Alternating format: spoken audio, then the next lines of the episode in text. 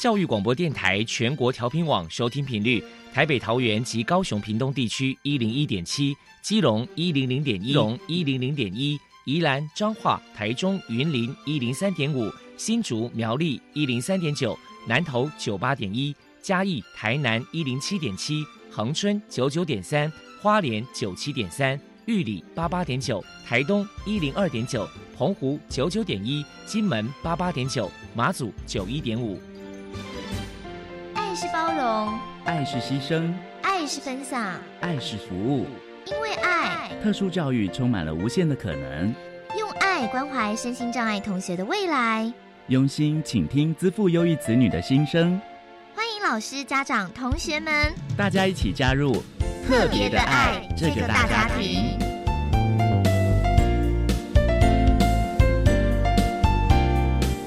本节目由教育部学生事务及特殊教育司指导，国立教育广播电台监制。欢迎收听。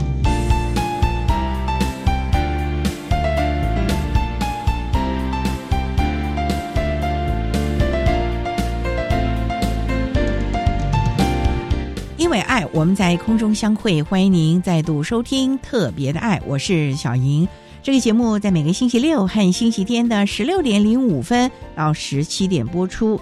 今天节目将为您探讨有关于肢体障碍的相关议题。首先，在“爱的小百科”单元里头，波波将为您邀请苗栗县脊髓损伤协会的理事长关有文关理事长为大家介绍苗栗县脊髓损伤者协会的相关服务，希望提供大家可以做参考。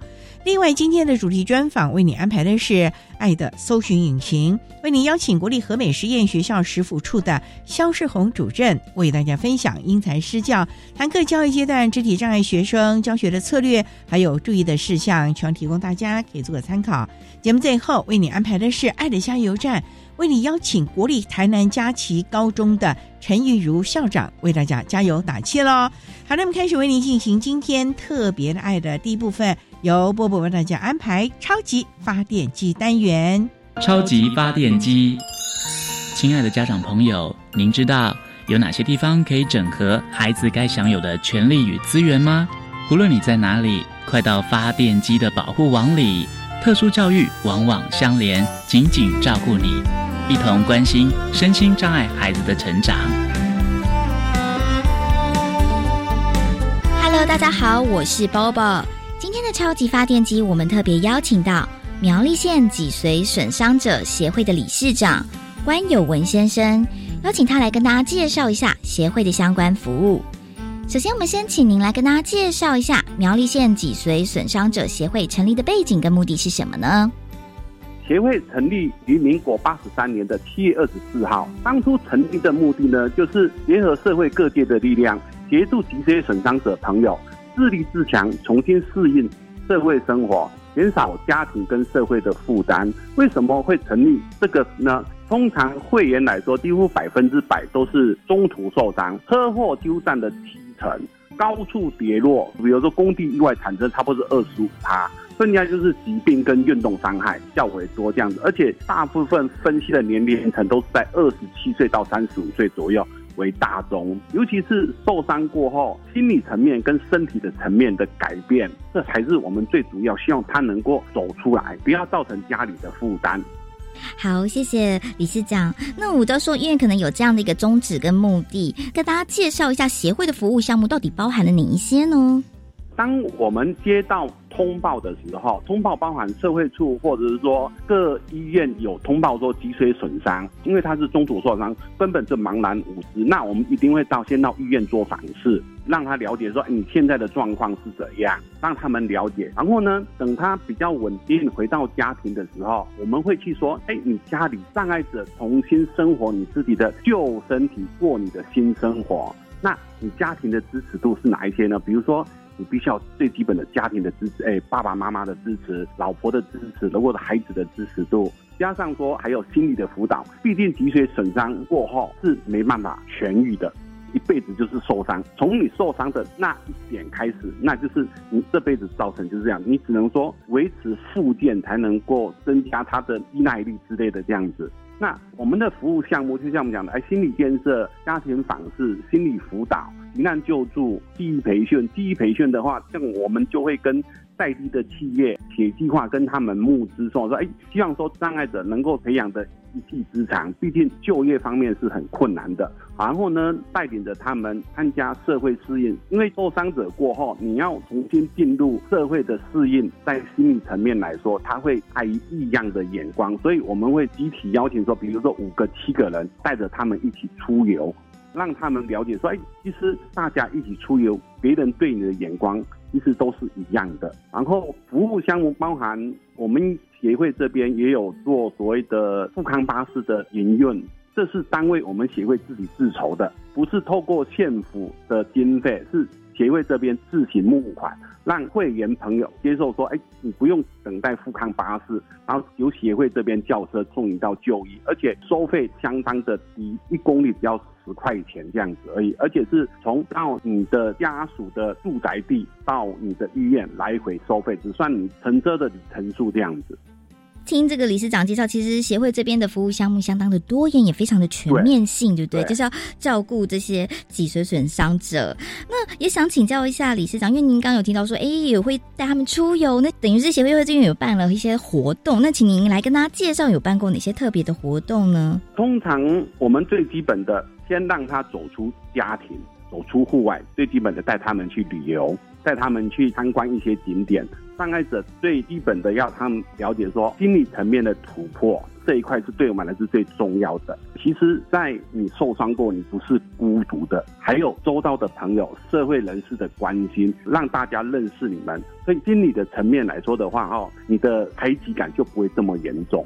等于是透过这些活动让他们走出来嘛？那么，请您分享有没有来自于智障朋友的一些回想呢？有啊，很多。像经过三年的疫情，之前我们每年都有办活动跟小团体的活动。像之前我们有去新竹动物园带他们坐火车，有些受伤者来说，连最基本的连火车都不会坐，教他们怎么搭乘捷运大众捷运系统。然后有些的权益的申付，你要怎么去做？像今年来说，因为疫情解封过后，开始办理一些趣味活动，像九月十号在大错里活动中心办理的活动，我们有分。地板滚球、趣味保龄球，再加上趣味投球比赛，他们觉得说这种活动增加我们双方面的互动，他们给我们的回馈，他们好开心啊！大家都是伤者，可以一起这样子共同玩的。你可以看到说，同样都是轮椅族，像几十台的轮椅在一个空间里面，大家玩的很开心。对，这样交流互动也算是蛮让人感动的。对，你可以你可以看得到说，他会忘了自己是一个伤者，他跟平常人是正常的。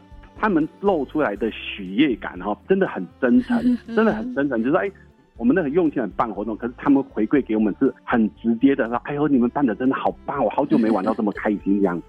我想必会非常的开心，期待。对，对。那接下来也想请教一下理事长，就是说协会这边在未来有什么样的发展计划呢？诶，说实在话，可能我的心比较大，因为协会的会址目前来说只有一层楼。当初我们的前辈们向社会人士募款，跟地方募款，然后自己买一块地，然后建立自己的会址。可是我们的活动空间不足。如果说有机会的话，我们能够把二楼盖起来，增加活动空间，那至少说会员或者说哎家属临时有什么事情的时候，协会这边一个会址可以做临托、临时托照顾这样子，或者是说哎大家一起去做小团体的活动。对，等于是让这个协会就是办公室再大一点，可以再提供更多的服务就对了。对，然后加上说，因为苗栗这个地方来说，三层的城乡差距很大，变成说都市这一块呢，你可以用到较多的所谓的社会资源，只是偏乡这一块我们比较用不到，所以我们在施工方面的招募，还有物资的募集方面这一块，甚至是说在交通的运送方面，哈，能够说。把偏乡的会员能够把他接到都市里面来，让他们共同参与，应该说人与人之间的沟通，不然的话，他永远待在山里，跟外界人的隔绝的感觉。所以我希望说，这是我的取喜的未来，让会员们呢哈能够多一些的相聚跟交流，这样子不要老是待在家里，这样子变成说你所有的生活都需要家人的照顾。所以希望说，他能够摆脱家庭，融入到社会这边这样子。好，谢谢理事长。好，那接下来也想请教一下理事长，就是说，请您来破除一下，就是说，一般大众可能对于肢体障碍的朋友存在着什么样的错误观念呢？你自己有遇到什么样的一些人家有啊偏见？他们会觉得说，你就是一个障碍者，你就乖乖在家里待着就好了，你干嘛出来外面？在对我们一个障碍者来说，我好不容易把我心情平复了，我能够走出的家庭，我能够自己生活自理，可以上街买东西。现在的国家不是一直在倡议说平等平权吗？我们也是说用自己的行动力去改变我的生活。希望说大众对一个障碍者来说的话，不要用一种歧视或异样的眼光去看待的。其实你跟我，其实我们的生活都是一样，只要。我没有跟你要求过做什么，我只是行动不便，不代表说我什么都不能做。我有时候跟外界的人士在聊天的时候，其实我们跟你都是一样，只是说我们比较先早遇到说辅具类，我们坐在轮椅上面，我们坐在电动车上面，其实我们只比较早遇到这方面的事情。可是以后呢，你也许会遇到，大家用平等心去看待我们，这样就好了。对啊，彼此尊重跟体谅，对不对？对。好，最后不晓得理事长，您这边可能还有什么样的话想传达呢？障碍者你遇到的困难没有关系，家人可以陪伴，社会有社会的力量，也可以陪你一起度过。最怕的就你自己。走不出这个困境，过不了这个坎，那你永远会在这个迷失里面困住自己，造成家里的困扰，你只能躲在社会的黑暗处。相信，如果说你愿意敞开你的心胸，走出去面对社会，面对大众，其实大众回馈给你的是很阳光的一面。非常谢谢苗栗县脊髓损伤者协会的理事长关有文先生接受我们的访问。现在我们就把节目现场交还给主持人小莹。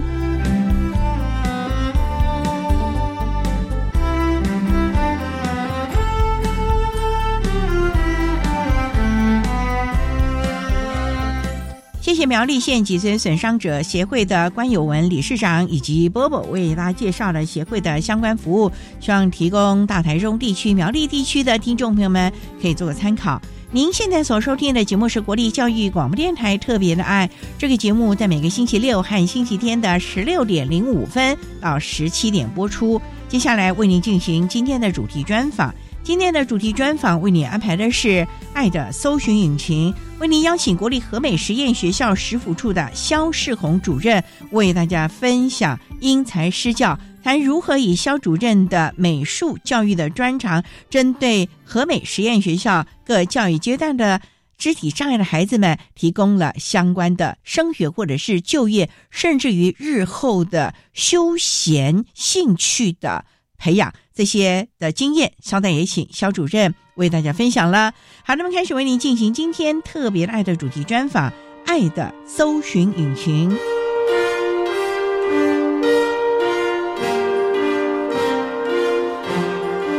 爱的搜寻引擎。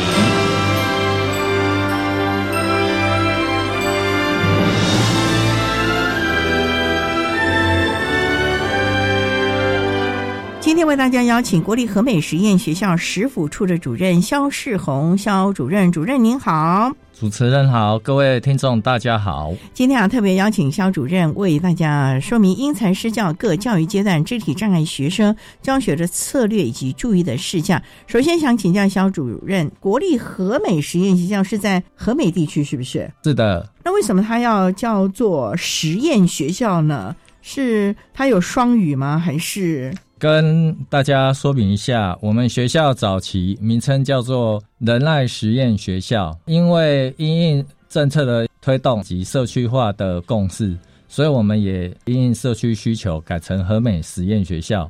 至于为什么命名为实验，这应该要推到当初五十六年成立的时候。当初在成立的时候，我们学校是专门招收全国唯一。肢体障碍类型的学生学校，所以在早先可能是因为这样的因素，将实验先带到这样的一个学校名称。到现在，因为学校经过了很多学生账别的改变，至今都还在推动当中。也就是说，学校虽然挂名实验，但是我们学生的学习。做了很多的策略跟部分的推动。所以和美实验学校其实是一个特殊教育学校，是可是你的学制又还有一般生哎，是而且你的学制好长哎，学部。是没错。身心障碍的学生，你们是从学前还是从国小部开始？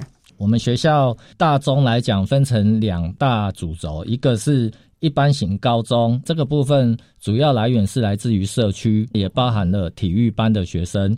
另外一个就是我们当初招收的本主业，就是特教部的学生。我们在照顾特教部学生的部分，我们觉得在学校整个设备设施以及师资都足够的情况之下，我们是从学前开始去留意，所以我们学校招收幼稚部、国小部、国中部、高职部。高职部后来又因应少子化跟转型，所以我们又改成了综合高中。综合高中之后，我们调整成美工学程、家政学程跟商业经营学程。此外，我们也因应社区的需要，招收了综合职能科，符合这个社区型的学校，让就近的学生有机会就读我们学校。也就是说，我们很早就已经在对接特教零拒绝这样的一个规划。主任，你们好像包罗很广哎。你看，一般学制的，还有体育生，然后又有技术型技高这一块，又有特殊教育，从幼儿园、国小、国中、高中，那你们的师资那不就是要多元了？是的，校内老师们都非常有专业，所以我们不仅是横向老师们会互相讨论，纵向在跨学部的部分，老师都会去追踪前一个阶段的 IEP，也就是说，学生是一条龙往上升学的过程，学生的需要在学习协助或是生活照顾的部分，其实是可以向前一个阶段老师及时的就可以得到我们要如何去调整策略，或是说有什么好的策略是可以马上来应用。所以我们学校在这个部分是发展的很成熟。这也是一个面面俱到的，可以说是一个完全中学了。那我们稍待要再请国立和美实验学校食府处的主任肖世红肖主任，再为大家说明各教育阶段肢体障碍学生教学的策略以及注意的事项。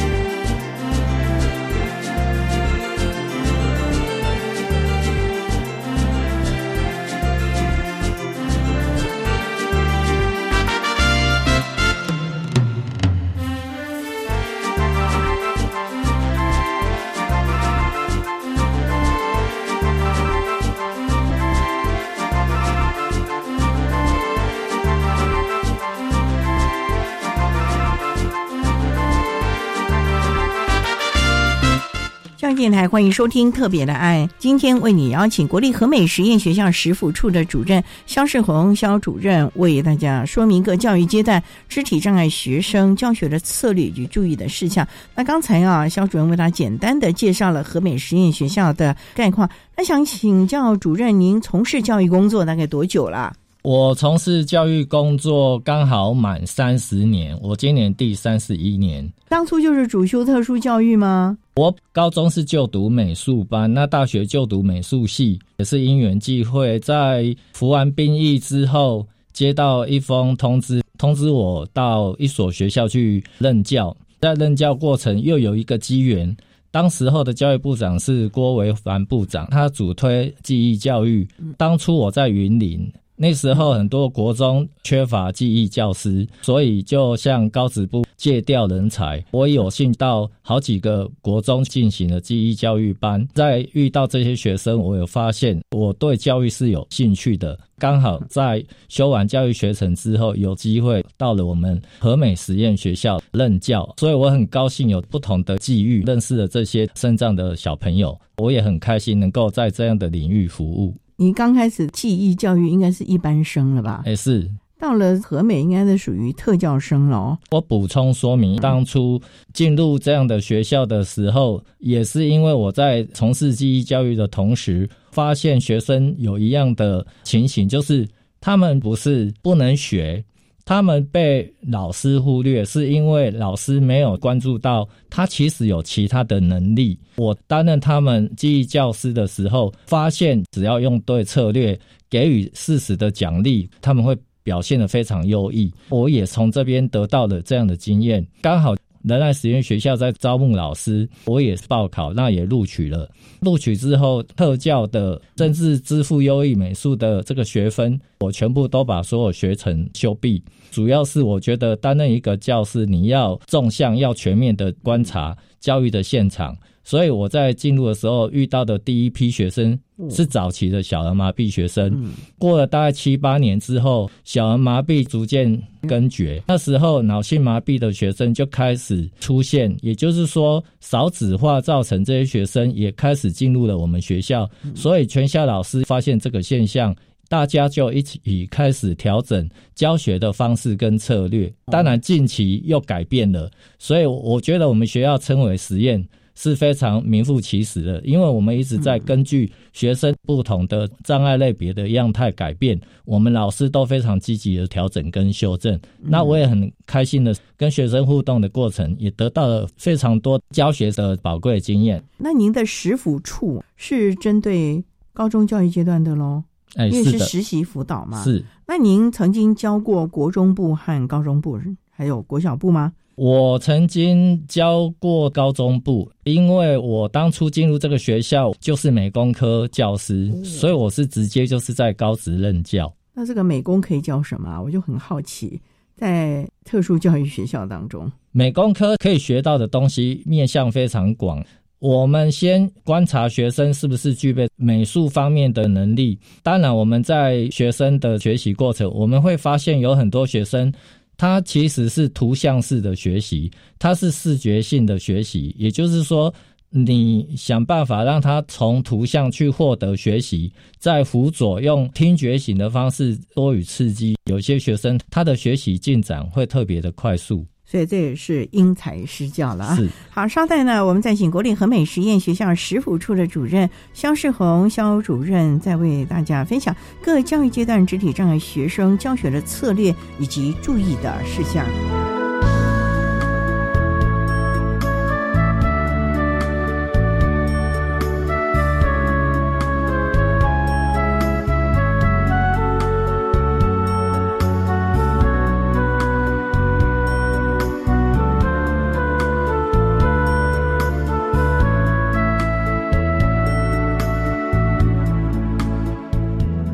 各位听众，大家好，我是一百一十三学年度身心障碍学生十二年适性辅导安置总招学校国立和美实验学校许宏宪校长，在此说明本年度适性辅导安置重要时间流程，请老师、家长们特别留意。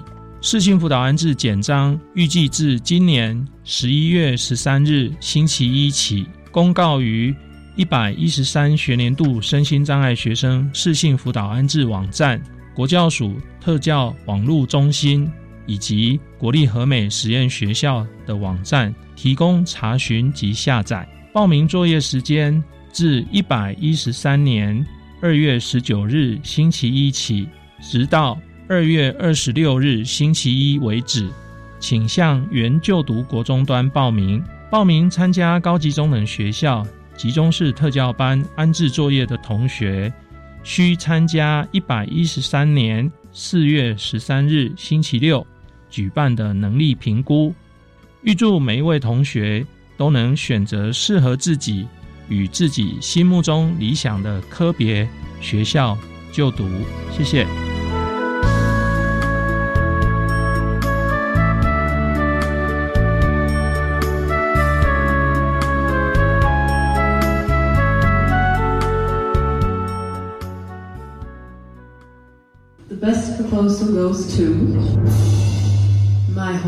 恭喜这次日本赏获奖的《My Home》这部作品。儿童与青少年的观影内容，除了卡通动漫外，还有好多的选择。好的影音作品能带着孩子们认识自己与身处的环境，透过同理心，可以进而关心彼此。每周一的上午十点钟，跟着媒体来做客，小黄老师认识全世界最优质的儿少影音内容。原来兰屿的美食这么多，不过我们台东关山的美食也不少。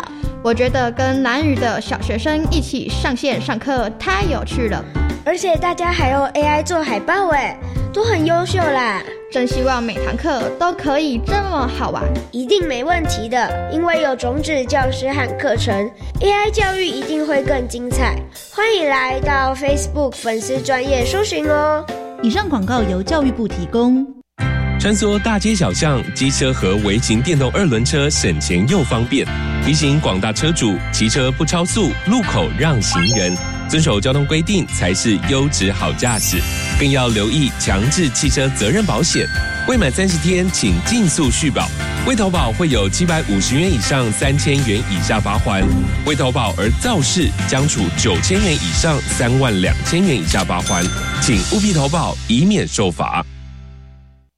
管那么的水，罗嘎西木啊！大家好，我们是欧开合唱团。您现在收听的是教育电台。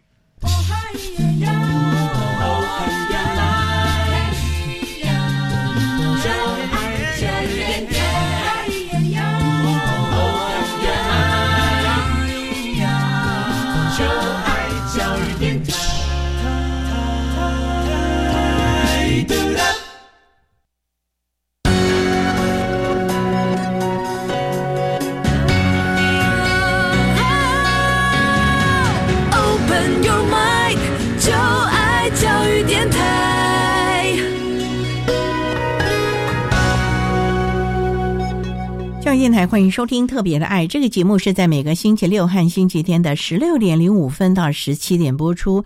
今天为您邀请国立和美实验学校食辅处的主任肖世红肖主任，为大家分享各教育阶段肢体障碍学生如何因材施教的教学策略了。刚才在节目的第一部分，肖主任为大家说明了如何以自己的专业啊融入了课堂当中。接下来要请教主任，您的专业是美术和美工嘛？那针对我们肢体障碍的学生，您是如何的让他们发挥能力？因为这个是要动笔的、动手的。那虽然现在我们知道有很多的科技软体可以运用，可是基本上的美学素养还是要有。这部分你要怎么样的融入您的教学现场呢？这个部分我在开始介绍之前，我再说明一下。我在张师大就读艺术教育。硕士的时候，我的硕士论文研究的对象就是肢体障碍学生。我是从他们在多媒体，也就是现在所谓的电脑绘图的课程，观察同才学习的部分。因为我的指导教授希望我能够个案观察，所以我是走直性研究。也就是说，我在学生每一个学习的现场，针对他们表现状况，我都逐一逐一的做记录。学生在学习这个部分，我们会发现，第一类型学生他的专注力很够。你当时的直线的研究是几位学生？我那时候学生大概有十四位左右。每个学生你都个案管理了，对，也很难在同一时间十四位同时观察，所以也会进行用录音录音档的方式。另外，我会把属性相近的学生归成一类，所以我等一下所谓的分类，就是根据我将学生做了简单分类。比方说，我发现有几位在班上表现特别好的，他上课的专注力非常够，也就是说，老师在指导的步骤跟过程。他会做笔记，他做笔记就是提醒自己，哎，我等一下忘记了，我怎么去做下一步的操作。第二群的学生，他们通常只是听，他没有什么动作，听了之后可能会稍微愣在那里。愣在那里，可能是要思考：诶，老师刚讲的步骤，我要怎么样去吸收？接着他才会去操作。可是操作过程，可能老师教了六个步骤，他只记得三个。也就是说，他到第四个步骤，他会卡住。卡住之后，又分两者学生。第一者学生，他会跟学习能力强的同学求助。接下来，我的下个步骤怎么做？通常这种学生，多方跟学生。之间的一个互动跟同学的学习，通常会跟得上。另外一类学生是，他就在那里发呆。这个时候，老师会走动，所以老师会发现、观察到这类学生，也会适时的引导跟提点。这些学生你会发现动机是比较薄弱，也就是说，后来长时间观察，他的学习动能确实是会比较缓慢。第三类学生有听没有懂，也就是说。你问他懂不懂，他都点头。可是通常台湾太多这种学生，老师问懂不懂，不是点头，不然就是都没有出声音。通常这些学生就是有很多问题，他其实还是卡关。所以我们针对这一些学生，会在课后再把他邀过来，然后会询问他刚刚老师在讲的过程，你是哪里出的问题？学生。最后会跟老师分享说他刚怎么了，因为毕竟大家都是特教老师，就会跟自任课老师讨论，任课老师就会根据少部分这一些学生，他会使用工作分析法，就是将步骤再切割成更多、更细、更小的单元，让学生三个小小步骤就当一个大单元，渐渐的我把时间拉长，再做观察。这类学生确实后来也可以慢慢的跟上大部分，所以以我当初在观察的时候是有这样的一个现象。不过因为时空背景已经转换，现在的学生类型已经更多元了，所以我们现在的特教老师在教学现场，坦白说是真的非常辛苦。不过我觉得。倘若这个部分大家团结合作，比方说运用教师社群的方式，大家共同来互动，我觉得可以帮老师找出一些解套的良方。这个是很重要的啊，因为。我们协同合作，大家可以跨领域的为我们的学生做课纲啊，或者是教学现场，大家互相的讨论，提供最适切的方法了。那就像您的美术教育，您说会比较运用多媒体，也就是电脑科技。那这个部分肢体障碍，如果他手部有状况的时候，你们是不是连他的学习辅具都要加入了呢？例如滑鼠啊，各方面的了呢？是不是也要配套措施，而不是只是？关注于它的成品是的，我这边再说明一下，我们会根据学生他在绘画的过程，倘若他是有办法自己握笔，原则上我们会让他自行握笔，因为毕竟手。在操控笔的力度，可以在画面上呈现你要的样态，或是说你要的笔触。但是我们也会针对部分手功能确实是有需要协助的学生，我们会在校内结合专业团队，也就是说我们会跟治疗师一起来观察讨论学生可能要用什么样类型的辅具。让手跟辅具结合，就可以让它运作顺畅。简单讲，这个就是学习辅具。学习辅具种类非常多，有时候呢，我们会让学生用比较简易型的方式，就是跟他的手做部分的结合。那因为美术课有一些部分是要手绘，所以我们也是需要有这样的一个工具。倘若是多媒体电脑操作的部分，我们也会结合开发出来的一些遥感滑鼠。或是之前也有两三位同学，他们确实连手都无法去握滑鼠。早先我们也有一位叫蔡奇海老师，就这个部分跟治疗师大家讨论，研发出来使用头杖，也就是说将这个辅具戴在头上。学生用点点点的方式来作画，各位可能有听过啄木鸟画家，就是用替代性的头杖辅具，表现出他想要传达的色彩跟生命。所以我们会善用学生他可以使用，而且他能够接受的辅具方式，结合专业，提供学生。改善学习的方法。这点非常的重要，运用世界的辅具协助孩子发挥潜能，这才是重点了啊！稍待，我们再请国立和美实验学校食辅处的主任肖世红肖主任，再为大家分享如何在各教育阶段呢，针对肖主任的专长啊，提供的美术教育的因材施教喽。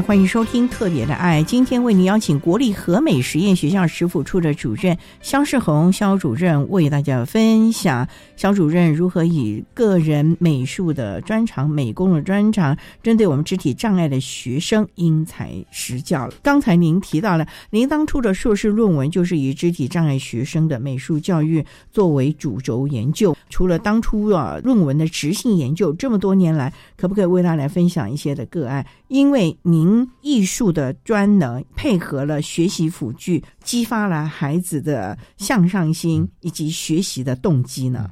好，针对这个部分，我先做一个说明。通常我们在训练学生接触美术，必须思考很多面向。比方说，学生是不是自发性，他真的喜欢美术，喜欢从事艺术工作？还是说他是因为我填了这个科系，我就到这里来就读？这是两者非常不一样的情形。他的动机性强，我们会有很多的策略可以帮助他。国中小就美术的观点而言，应该是在培养跟试探的阶段，也就是说，应该要鼓励小朋友去涂鸦。在涂鸦的过程，就不应该去框架学生太多，避免。影响到学生的创意思考被框住，所以即使在校内有机会跟老师们讨论跟互动的时候，我们都会希望老师们指导多于管理，也就是说，指导他，让他是可以发挥的方向。就算他的笔触歪七扭八，就算他的色彩是有些浑浊，我觉得这个都是他在做试探阶段，这个其实要值得鼓励，你要鼓励他去尝试。没有所谓的漂不漂亮，只有敢不敢、勇不勇敢。主任，你们都完全是电脑的软体嘛？没有实体的拿着这个水彩啊，或者怎么来做嘛？因为你要操作这个水彩，可能牵涉到水和颜料它们的融合。如果是用铅笔或者是其他的素材的话，那也牵涉到它的软硬啊，或者技巧方面是不同的嘞。是的，我以高职为例，学生有很多课程，有一部分是手动的，就是它是手工绘图；有一部分是电脑绘图。简单讲，这两者他都要学习，因为在操作手部绘画的同时，他也要学会如何使用科技来辅助自己去完成作品。以绘画的美彩来说，太多太多，我们绝对不会框架学生说：“诶，同学。”你一定要用水彩，B 同学，呃，你一定要用亚克力。我们不会这样框架学生。通常我们在一开始的一节课会让学生尝试使用不同媒材。再来，像我的话，我就会问学生：，哎，你接下来你会想要用哪一种媒材？学生就会跟我说他要蜡笔，那我就提供蜡笔。学生说他想要用亚克力，那我会提供油画布。也有学生说他想要素描，我会提供铅笔。所以学生会根据他的喜好尝试。当然也有尝试过一段时间，学生跟我说：“诶，老师，我想要画水墨。”那我就会去找笔跟纸让他练习。通常我们一定要做示范，因为唯有示范，学生才懂得。老师，你那个手为什么要倾斜？笔为什么要倾斜？这时候我们要告诉他说：“不错，你的观察力很好。”这个就是要做技巧。因为它有很多的技法，是必须要透过手部的旋转，用不同的方式让画面有不同的呈现。像这个部分，我们就会让学生多做尝试。当然，我的学生有几个表现非常优异，参加文会奖得到前三名，还有佳作。觉得我又很好奇的，因为像我们和美招收了很多的学生是脑性麻痹的，是那他们的肢体的张力啊，在绘画的时候，这幅画你们怎么样的让他在被破坏当中啊，能够又展现新的另外一种的创意呢？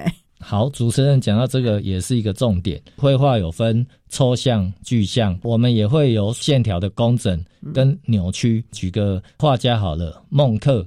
孟克他的线条永远就是扭曲的，可是这个是他在呈现他内心的惶恐跟不安所表达出来的线条的用力，所以我们会让脑性麻痹的学生他在作画的过程，我们一定会先让他了解画画的结构，它的构图是什么，这一张画作你要讲什么故事给大家听。也就是说，你要先想好故事性，才能够在你的作品里面找出你要的色彩。这些色彩，我会用一个方式，就是旁边只有一个替代式的练习的纸，他会在旁边先尝试。哎，我这样的颜色漂不漂亮？哎，这样是不是我要的？试了之后发现这是对的，他才会正式在他的作品上去作画。所以大家看到说，哎，我们的学生有些作品还蛮漂亮的，其实是他们还有很多前置作业是没有被大家看到的。所以啊，成功不是一时的，也不是这个马上就凸显的。重点，它可能是经过了好多不断的淬炼的过程啊。而这最重要的是，像肖主任的艺术课程啊，是陶冶孩子们在情绪以及自我掌控方面的。学习了。那稍待，我们再请国立和美实验学校食府处的主任肖世红肖主任，再为大家分享如何以美术教育融入了我们肢体障碍学生的教学内容喽。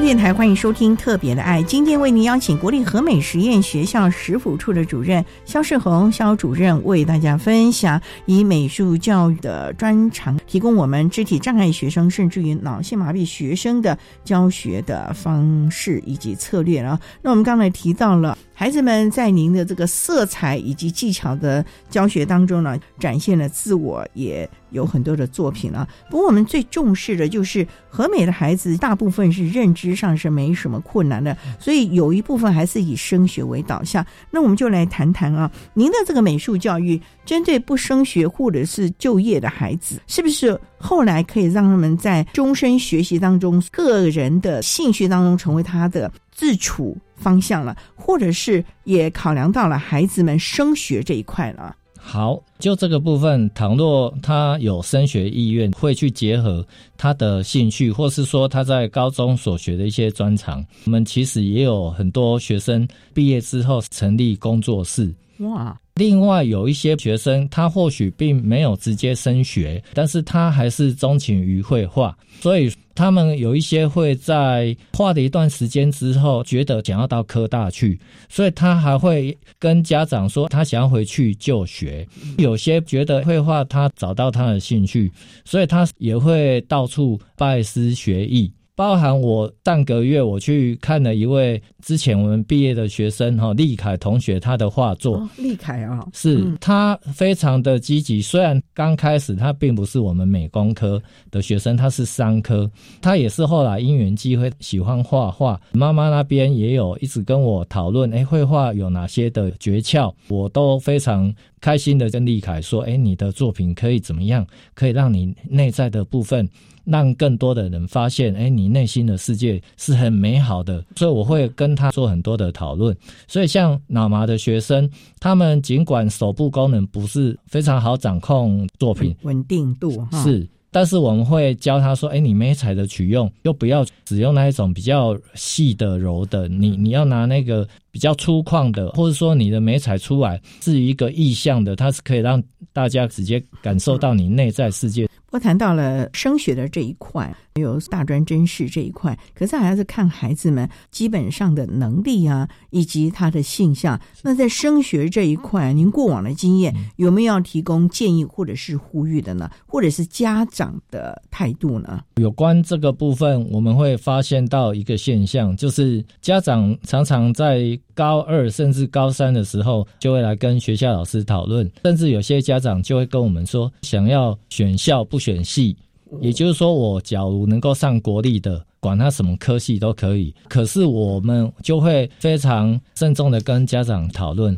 肾脏生未来毕业之后的职业发展是非常重要的。也就是说，我的职业发展若能够对应我的兴趣，我其实可以走一辈子，走得长长久久。所以，我们也会给家长一些比较新的观念，让家长不要认为说国立学校，但是我随便填一填，可能这样就是一个好的选择。所以，我想很多的观念，我们都会常常跟家长理清跟互动。那孩子呢？孩子是不是也应该要认识自我，真正的生涯规划了呢？在孩子的部分呢，学校都会帮学生做试探，也就是说，不管是导师也好，任课老师也好，老师们都会很用心的针对学生的能力，希望他未来可以一展长才。所以我一直在讲一件事，就是没有东西是最好的，但是我们一定会找到最适合的。也就是说，哪一个发展对我来讲我是喜欢的，它对我来讲。是我想要走的长长久久的，这个就是最适合我发展的方向。所以，我们都会跟学生说，不要心猿意马，这个也好，那个也好，应该要锁定了你想要的方向之后，有欠缺的，你也应该跟老师讨论。所以，通常在鼓励之下。学生们也都可以就这个部分放宽心，然后也会跟老师来做比较详细内容的讨论，所以老师就会跟学生分享，可能哪一个学校的某些科系都可以选择，所以我们都会做转衔之前的辅导的策略。所以最重要还是要认识自己了。哎，是的啊，因为也要配合老师，听听老师的建议，因为老师毕竟啊有专业，做了很多的 IEP。对学生可以说是近距离的观察，所以孩子和家长还是要听听老师的建议。当然，最重要的在这个转衔甚至于生涯的部分，其实孩子也应该要及早的来重视吧，不要等到了高三了。虽然您说有家长高二、高一就来问了。可是最重要还是这是一个长期的吧？或许在国中的时候，你们已经开始去做这个转衔的衔接了。是未来在大专这一块，请教肖主任，像这种艺术教育啊，对我们声音障碍的学生，尤其像智障，他虽然可能在动作上面没有那么的顺畅，可是是不是对他们的心灵，我们现在在讲的身心灵，是不是也有了调和？在他面对挫折、面对了可能自己障碍的这个不愉快的这个部分呢？是不是？也能够有一些协助呢。我常常会跟学生提到马蒂斯这个艺术家的故事。马蒂斯他是西方非常有名的一位艺术家，可是呢，他是在年老之后，他的身体比较衰弱，他的手已经没办法控制他想要画的线条。但是呢，他后来有发现，他用剪纸艺术可以表达出他内心想要舞动的舞姿。所以他后来改变了用画笔这件事情，用剪纸的方式。所以我就跟学生说：，当你走这条路不行，一定还有另外一条路等着你，你就是要去发掘。所以升学也好，或是说在做任何的职业试探也好，其实我们都会鼓励学生，你要勇敢的跨出那一步。第一步是非常重要的，而多元的探索也是非常重要的了啊！提供大家可以做个参考。那今天我们也非常的谢谢国立和美实验学校食府处的主任肖世红肖主任为大家分享如何以艺术教育当中的美术教育，对我们肢体障碍的学生提供了适切因材施教的教学重点了。非常谢谢肖主任的分享，谢谢您，谢谢。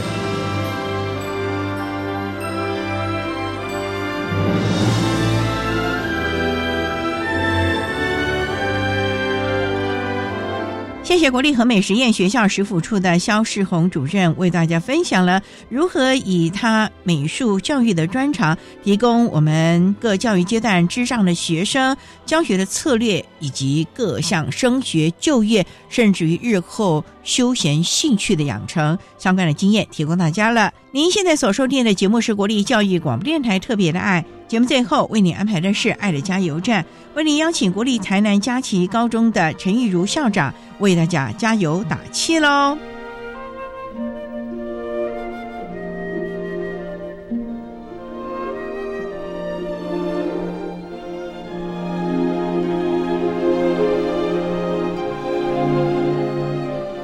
爱的加油站。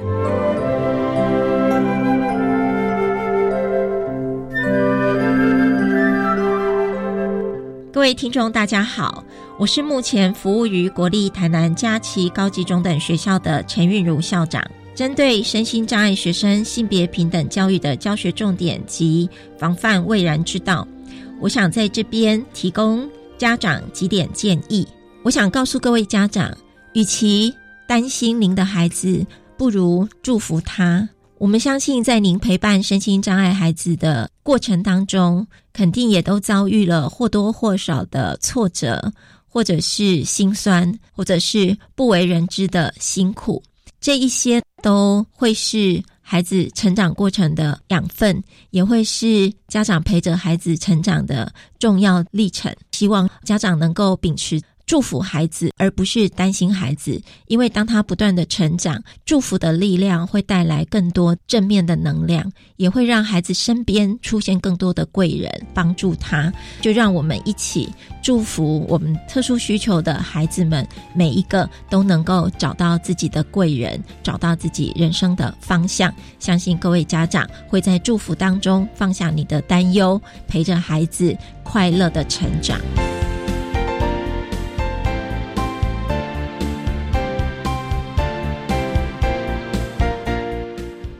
节目就为您进行到这，感谢你的收听。在下个星期节目中，为您邀请台北市立启明学校的家长许家珍女士为大家分享建构生活的能力，谈视觉障碍子女学习以及独立生活能力的教养策略，提供大家可以做个参考喽。感谢你的收听，也欢迎您在下个星期六十六点零五分再度收听特别的爱。我们下周见了，拜拜。